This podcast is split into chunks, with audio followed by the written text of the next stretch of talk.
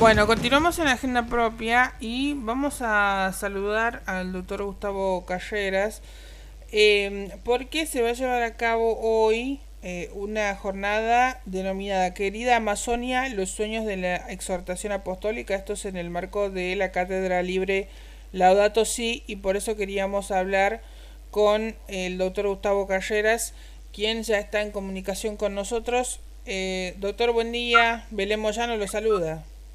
Buen día, Belén. Te saludo a vos y a la audiencia. Un abrazo. Me gustaría que nos cuente de qué se trata justamente esto que se denomina, querida Amazonia, los sueños de la exhortación apostólica. Doctor, que tengo entendido se va a llevar a cabo hoy.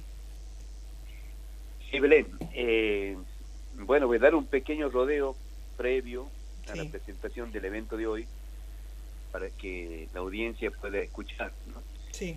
Eh, bueno, este, como todos sabemos, eh, América Latina ha sido conquistada y dominada por la corona española en el siglo XVI.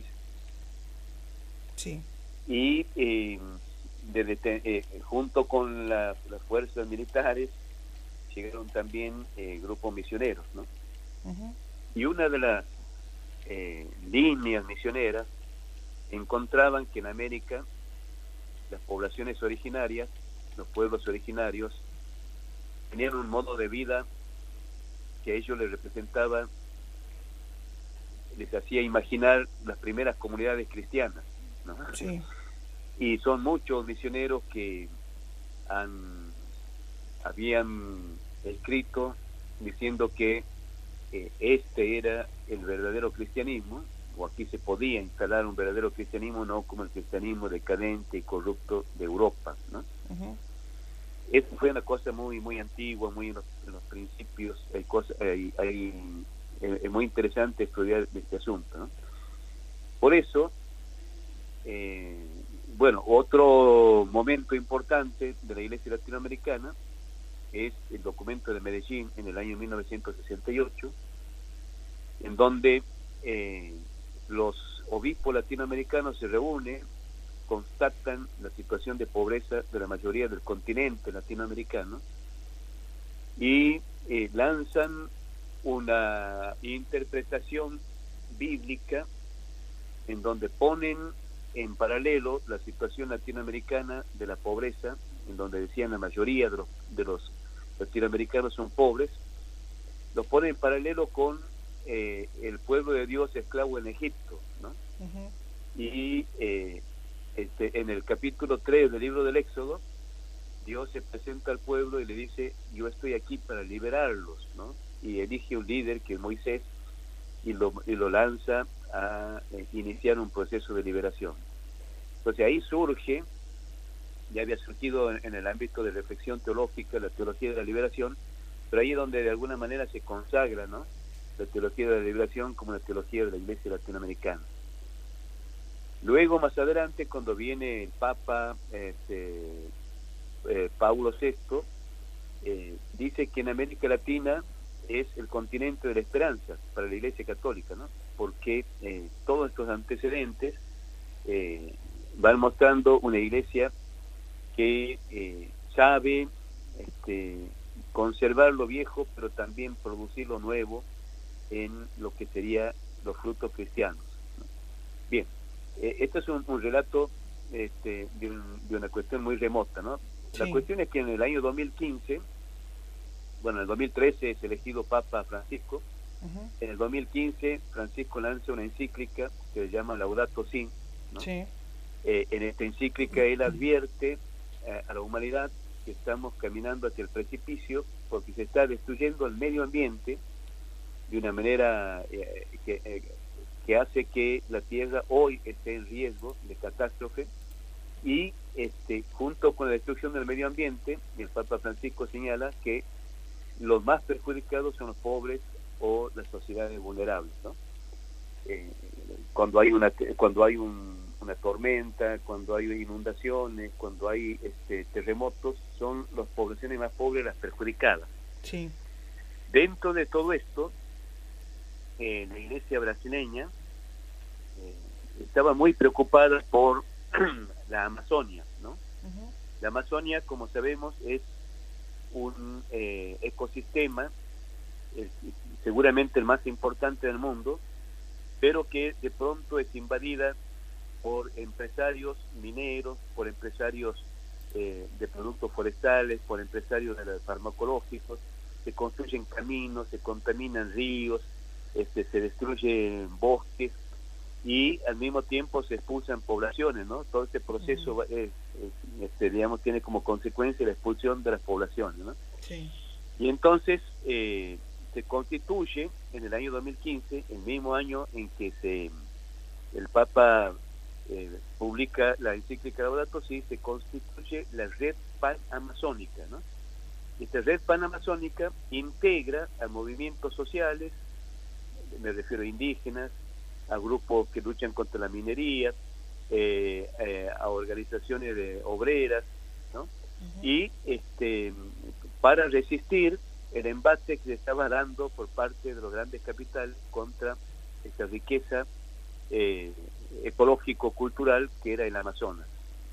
En el 2017, los obispos de, de la región amazónica lanzan una propuesta de convocar un sínodo. En el 2018 el Papa Francisco lo visita, escucha a las comunidades indígenas, eh, le presentan un documento y en el 2019 se realiza el sínodo de Amazonia. Un sínodo muy, muy importante, con, con conclusiones este, verdaderamente inusitadas. ¿no? Para darte un ejemplo, en ese sínodo, además de toda la riqueza que implica, diríamos, este, la propuesta social, económica, política, ¿no?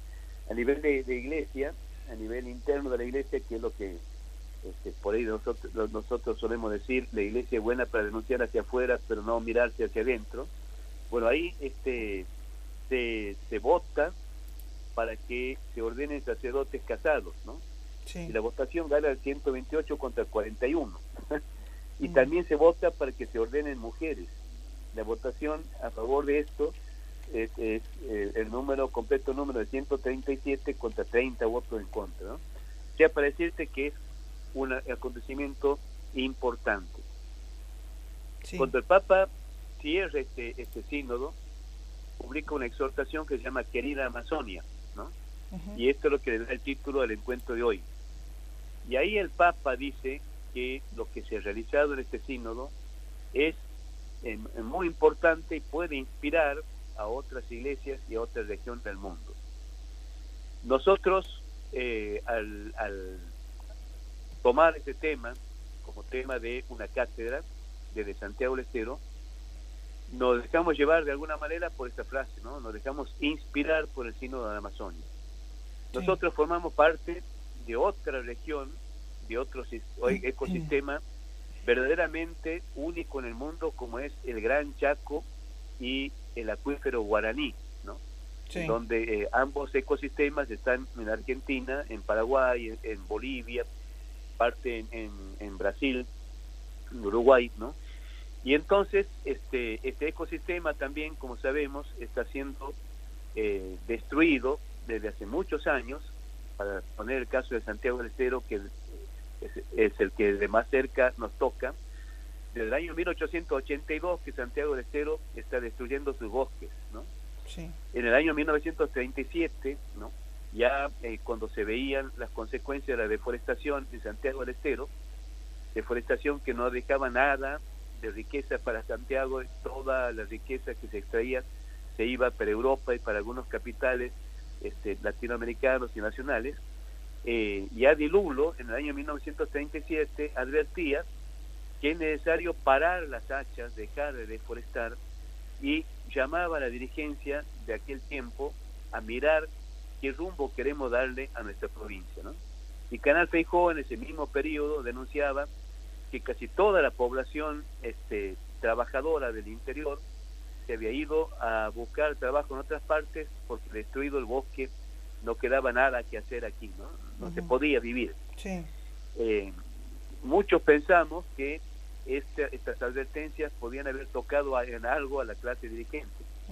Pero nos encontramos con la sorpresa, estudiando el problema, de que a mediados de los 60 se produce un nuevo boom de este, es la revolución agraria a nivel mundial, que es una revolución que incorpora la tecnología y este, eh, dentro de lo, no solamente la tecnología para producir, sino también los venenos para combatir las la, la plagas, los insectos, etcétera, y los transgénicos, ¿no? Se produce el boom de la soja, ¿no? En Santiago del Estero y se vuelve un proceso de deforestación y de destrucción del bosque y de expulsión de las, poblaciones hacia los medios urbanos, las poblaciones rurales son expulsadas hacia los medios urbanos y esas poblaciones decaen a una, a una vida este, de mendigos de alguna manera en sectores este, urbanos que son las poblaciones más importantes de Santiago del Estero. Mucha población, pero también al mismo tiempo acompañada de mucha pobreza y de muchas privaciones. Entonces estas conclusiones del Sínodo de Amazonia y este proceso del Sínodo de Amazonia es para nosotros una inspiración. Estamos armando en Argentina la red del Gran Chaco y del acuífero guaraní, ¿no? Y ahí, este, bueno, en, toda la región de, este, del acuífero y del, Gran Chaco, este, ahí se, están, se está organizando una, una gran red, ¿no? Inspirada en esta red amazónica para también este, unir esfuerzos ¿no? para eh, no solamente conservar este, eh, esta, eh, las riquezas culturales, las riquezas este, ecológicas y para luchar por los derechos humanos en esta región, sino también para que se vaya formando en esta región un rostro de iglesia que esté acorde con esta situación. doctor, por eso es que le invitamos a Rui Ventura. Sí, Justamente le iba, le iba a consultar sobre quién va a estar disertando, ¿no? Sí, Luis Ventura es un, es un misionero laico, doctor en ciencias políticas y sociales, su tesis doctoral es sobre la mega minería, estudia un caso en Brasil y es un gran luchador social, ¿no? Además de un gran teólogo y un cristiano comprometido, él con su esposa están trabajando ahí hace muchos años, ¿no? Y le pedimos a Luis Ventura que nos hable de los cuatro sueños del Papa, ¿no? Este, de querida Amazonia. Estos cuatro sueños son el sueño social, en donde el Papa dice sueño con una Amazonia que luche por los derechos de los más pobres. Bueno, en este caso, digamos, apliquemos a Santiago Estero, con un Santiago Estero, con una Argentina que luche por los derechos de los más pobres, todos los que estamos eh, viviendo el presente sabemos lo difícil que es, cómo se estigmatiza al pobre por el hecho de ser pobre, ¿no? se acusa al pobre de un montón de vicios, ¿no?